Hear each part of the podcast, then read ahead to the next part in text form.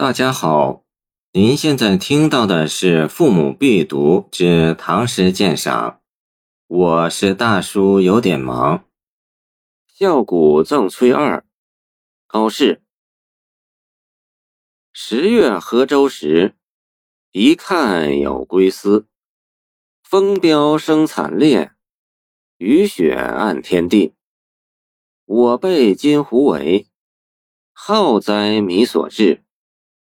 缅怀当涂者，寂寂居生位。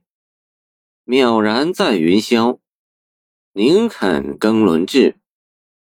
周旋多宴乐，门馆列车骑。美人芙蓉姿，侠士兰麝气。金炉陈寿叹，谈笑正得意。岂论草泽中？由此哭高士，我残经济策，久欲肝气滞。君负重横财，如何上憔悴？长歌增欲样，对酒不能醉。穷达自有时，夫子莫下泪。此诗作于开元二十一年（公元七百三十三年）冬。高适第一次出塞蓟北而归之后，这之前他二十岁曾西游长安求仕，失意而归。北游蓟门，时事多谬，内心极为愤满不平，故借与崔二赠答之际，深刻揭露了当时统治阶级的骄奢淫逸、正直之士长期沉沦的悲惨遭遇，尽情地宣泄了一腔郁薄悲愤之情。把开元盛世的黑暗面暴露无遗，在开元诗坛上，他针砭时弊的大胆尖锐是空前的。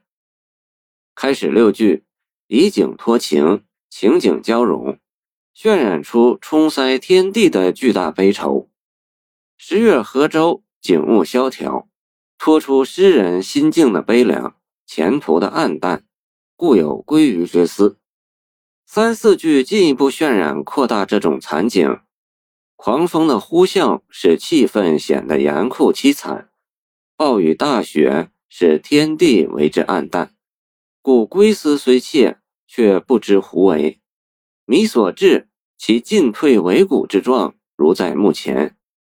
浩哉的强烈感叹，不仅是严酷景象的浑浩无边，也是指悲愁之情浑茫无尽。一笔两道，不着痕迹。紧接着十二句以缅怀即遥想二字，将人们引向京城，把自己西游长安所见的当涂者们把持朝政、花天酒地的生活一一展示出来，进一步反衬我辈的仓皇失路。权贵们人数众多，多位显赫崇高之士如在云霄。哪肯变更困顿之势的悲惨处境？再以宴乐高奏，车骑如云，郊游何其贵盛，美人如何，幽房飘香，生活何其淫逸，兽形火炭沉于金炉，眉飞色舞，谈笑得意，姿态何其娇矜等生活图景的生动刻画，使这种揭露程度更为深广，寓意猛烈。笔势至此，再一突转，以启论草泽中，由此枯高士的鲜明对比，让事实说明同处一室而一荣一枯，判若天壤。社会的黑暗污浊既不言自明，诗人的悲愤也更为强烈。最后八句回扣赠崔二的提议，倾诉胸中的不平。前四句中。先以我惭愧的是无经世济民之策，故早就自甘沉沦的旷放之笔将自己推开，而以一个有力的反诘写崔二有纵横之才，却还是与自己一样同处憔悴境地的事实，进而证明当时社会对有识之士的普遍压抑。至此，我们也豁然明白，前面的自残自弃。乃是正言反说，以退为进，恰恰说明自己因永愿成周饶的理想无法实现，内心的悲愤无法排遣。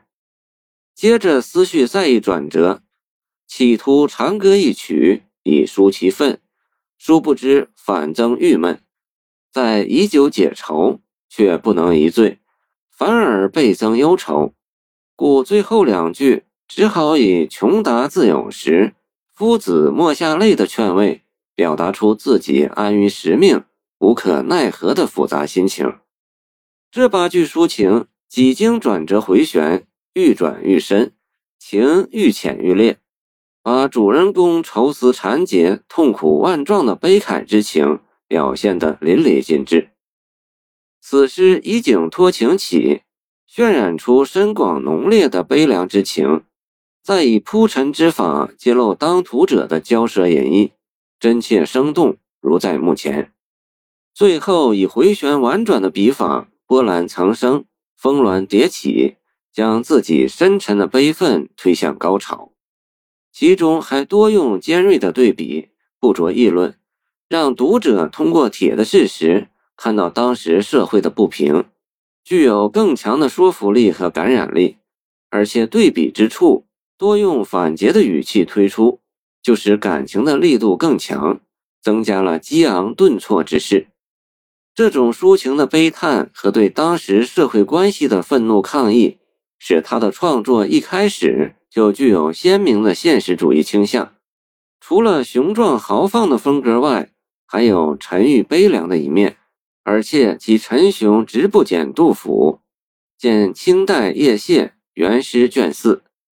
这种特点也给他的边塞诗增添了无限的思想光华，表现出对将帅无能的尖锐揭露和对士卒的深刻同情，在边塞诗人中独树一帜。谢谢您的收听，欢迎您继续收听我们的后续节目。如果你喜欢我的作品，请关注我吧。